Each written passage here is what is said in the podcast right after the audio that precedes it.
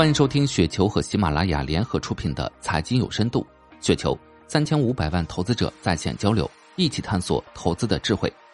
听众朋友们，大家好，我是主播费时。今天分享的稿件名字叫《白马股走背运，好公司要不要出手接》，来自旧教江城。大盘成长风格在二零一九年和二零二零年表现最强，也成就了核心资产和抱团股。风水轮流转，今年毛指数下跌超百分之十，不少新头号害粉丝们爆仓，腰斩的大白马也不是个案。像中国平安、万科、格力电器、融创中国、长春高新等等，曾经高不可攀，如今肯委身下架，要不要接？世上没有无价之宝，同一项资产价格越高，潜在回报率越低，这是常识。但价格划不划算，不取决于它跌了多少，而是以现价衡量的潜在回报率够不够高。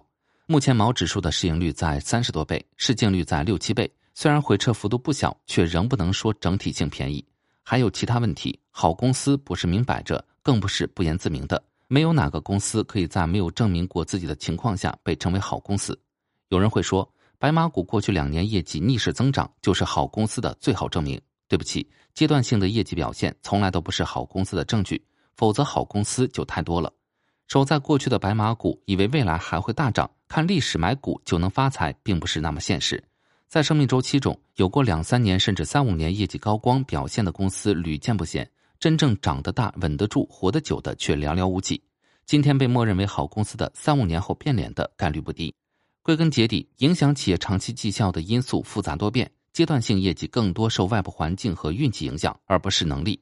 一个我们没有看到它过往十年以上业绩记录的公司，不要轻易称之为好公司。虽然它可能暂时是好股票，所以跌下来的白马股能不能买，要看它是真白还是假白。